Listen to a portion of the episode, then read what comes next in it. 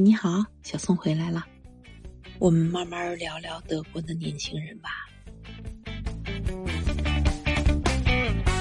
在疫情期间，德国政府也算是不惜血本吧，大量举国债来保障税收和就业。有数字记载，政府拿出来数以千亿欧元来援助企业，其实就是为了保障这种稳定吧。你知道吗？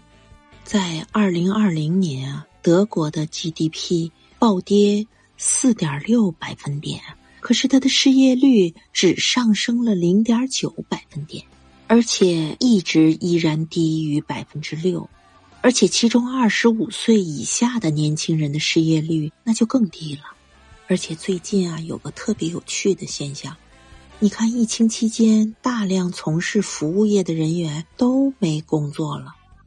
可是，在如今呢后疫情时代，这服务业的人力资源也没有回流啊，反而出现了很大的缺口。我德国的朋友说，他们的餐厅经常会招不到服务员，正因为这样，所以他们只好缩短营业时间了。我在德国住过一段时间，周六周日啊，在小镇上你是不要想着要在餐厅吃到饭了，门都是关着的。如果再缩短时间，那就是星期一到星期五的工作时间也会相应缩短呗。唉，不可思议。还有啊，这个社会福利部门因为人手不足，他会堆积很多的工作。专业人士分析，这就意味着年轻人有了更好的职业选择了。你说对吗？即便是这样，德国政府这么严格的收入分配制度，其实德国的贫富差距还是蛮大的，你说对吧？政府有意维持这种稳定，跟这种社会的发展速度和这种社会的变化相比，有没有像把一个城堡建在沙子上的感觉？你是不是也有这种感觉？可是我的德国朋友则认为。他们德国的繁荣是建立在欧盟的这些吸血的基础上的。他们说，随着欧洲经济市场这种一体化这种发展，像处于劣势的这些东欧国家，纷纷都跑到产业链的底端去了。所以呢，这些本土的产业都被挤压的体无完肤了。我的朋友认为，其实人们早晚都会意识到，经济增长总会放缓的，就是基于这种时代机遇的这种稳定和繁荣也不会持久。就好比德国曾经严厉拒绝核能源，可是现在怎么样呢？俄乌冲突一起，能源危机就来了，冬天如何取暖，还真的就是他们最大的眼前的问题，迫在眉睫。所以呀，他们德国年轻人真正抱怨的是对生活掌控能力的下降。你怎么看？我觉得他说的还真对。感觉上吧，德国年轻人其实对德国的未来还是挺乐观的。但是他们真正不安的是，他们担心是不是在整个过程当中。他们能不能始终都有一席之地？还有，他们其实挺乐观他们的养老制度的，但是对于自己将来能不能领到养老金，他们还是挺不安的。哎，我在想，你说你担忧过将来领不到养老金吗？德国人有一句话挺有意思的，他们认为这个时代的标志性的一件事儿是什么？不确定性。那么不确定性来了，该怎么办呢？于是他们认为他们的学校很无能，无法传授一种品质，就是随机应变。我怎么觉得这随机应变的这一部分，我这么耳熟呢？好了，不开玩笑。说回来哈，德国现在的年轻人都是短期规划、跳槽、灵活就业。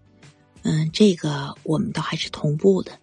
这个跟他们的上一代人是不一样的，他们父辈是婴儿潮一代的，他们始终是秉持着终身服务同一家企业的这么一个合约，这个好像跟我们的父辈也挺同步的吧？可是俄乌冲突爆发以来，德国更是遭受了五十年来最严重的通货膨胀。所以呀，现在年轻人这么迷茫、焦虑、倦怠，这种情绪蔓延，我真的很理解他们。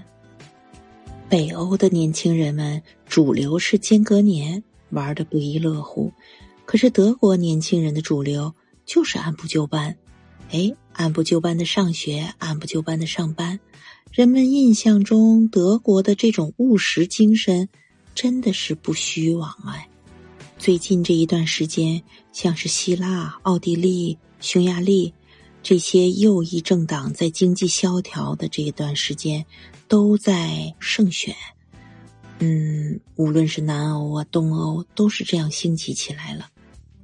但是我们看德国的年轻人，他们并没有坠入这些民粹主义，甚至是新纳粹的这种这种深渊。这还真要从华沙之贵说起呢。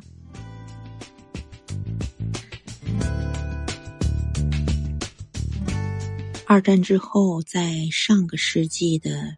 六十年代末七十年代初，西德有个总理叫做维利伯兰特，好像是啊，我没记错的话，他呢当时在任的时候，大力推动对于德国二战和大屠杀这些罪行的系统的反思。他的最重要的一个举措，就是在中小学的教育当中的比例非常重要的，就是针对提高二战和大屠杀的内容。的这个比例，不仅要保护相关的遗址和建立博物馆，还要通过系统的教育，在人们的心中树立起思想和情感的纪念碑。从那时起，无论是从小学到中学，从历史课到政治课，德国青年人都会无数次的在老师的带领下去大屠杀的遗址，真是叫直面历史啊！而后来，当这些孩子其中有一些人成为了小学、中学的这些课程的老师之后，他们就继续这样的带领着孩子们，继续追溯着历史的旅程。就这样，这段历史就变成了德国人的原罪了。说实话，这一点和我们的那个邻国，那个红圈圈的那个国家比较起来。我还真的很敬佩德国人。你看，直到今天，欧洲各国都实行极为宽容的言论自由政策，德国法律对于仇恨性言论则保持着极低的宽容度。这种反思，这种对其他受害民族人民的一种尊重，不已经成为他们骨血里的东西了吗？哎，正是因为是这样做的，所以呢，一般来说吧。其实，作为我们一个国家的一个普通公民来说，他对国家所有的这种公民情感，是那种归属感、忠诚感和自豪感。但是，德国年轻人他们作为他们自己国家公民的这种情感，就有点拧巴。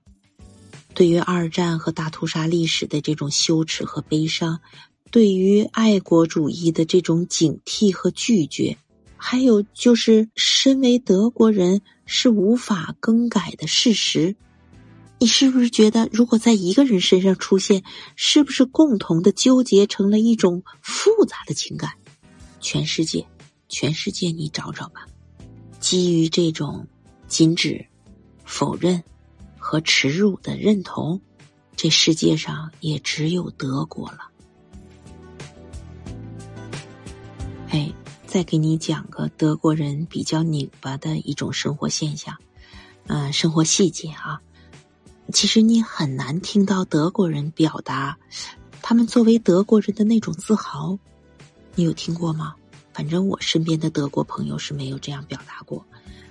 嗯，这些政客会公开的表达民族自豪感，嗯，会招惹来很激烈的批评的。所以呢，政客他们也不会这么做的。你还记得吗？有件事儿，二零一零年世界杯期间，嗯，在移民社区的居民阳台上挂过德国的国旗，以示对于德国的支持。结果呢，被批评为纳粹遗毒，所以国旗后来被撕毁了。这件事儿后来被其他几个国家的媒体都大肆宣扬了一通。啊，还有一件事儿，就是在汉堡有一个微缩景观世界，其实它就是一个呃历史变迁中的城市专题的展览。嗯，也没什么大不了的，但是在纳粹时期的城市模型中，这个城堡上悬挂了一面红底白圆心的旗，就是在德国纳粹的那个万字的标志是绝不允许出现在任何具有教育意义的场合的。你还记得德国的前总理科尔吗？嗯，他曾用过晚生之恩来描述他自己。他其实是出生在一九三零年，所以他信念成为纳粹罪犯或者是追随者。他的这句话“晚生之恩”，寓意可就深了去了。他想说，任何人在纳粹统治下都可能蜕变为纳粹。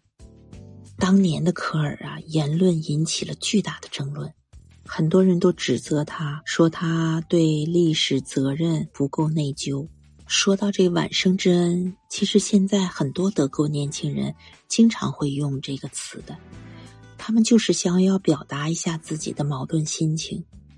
嗯，第三帝国的这种历史，他们越来越感到自己若生在当年，命运也将难以预测。说到这儿啊，我的心情其实都变得很复杂了。我觉得这些年轻人其实真的很不容易。我曾问过我的德国朋友，他们是怎么看待二战的？我的朋友说，二战和大屠杀的这些事儿，早在他记事前就已经在他的生活里面了。他在德国的火车上看到穿军装的人的时候，他都会感觉到怪怪的。其实他心里明白，那只不过是一个职业而已，但他仍然会往下接着想：如果我要是生活在第三帝国时代。我很可能就会穿上那件军装。其实吧，在德国国内啊，像走出二战历史、重拾德国的骄傲的这种声音，一直都存在的。但是这种声音始终是少数，并不是多数。对于德国年轻人来说吧，这种仪式性的耻辱已经成为他们的民族和自我认同的一部分了，在血液里面了，拆不开了。我的朋友有一次很沉痛地说：“他说，曾经的德国在二战中已经死了，所以这个德国性啊，加引号的德国性啊，这种认同都是可疑的。德国人在试图的去做去德国化，在他们德语的词汇当中也有明显的显示，比如说腓特烈大帝吧，Friedis。”现在就演变成 Freed，还有啊，越来越多的德国年轻人去了荷兰、英国、美国，嗯，学习也好，工作也好，他们的主要的文化消费都来自于美国的 Netflix 和好莱坞的电影，好像德国的电影也快奄奄一息了。我认识一位德国的长者，他就最大的叹息就是说。这些年轻人已经不去读黑格尔啊、尼采呀、海德格尔的这些书了，而是喜欢美国的西部故事。可是我的德国的年轻朋友们，他们却是这样说的：他们说去德国化有什么不好呢？作为欧洲人、世界公民的生活，对于他们来说好像没有什么不好的吗？你怎么看啊？对于德国的年轻人来说，难道真是绝望和希望并存的吗？还真是一个故事的两面儿。稍微休息一下，一会儿我们接着聊。有话想跟小松说，就在下面留言啊，小松第一时间回复你。一会儿见。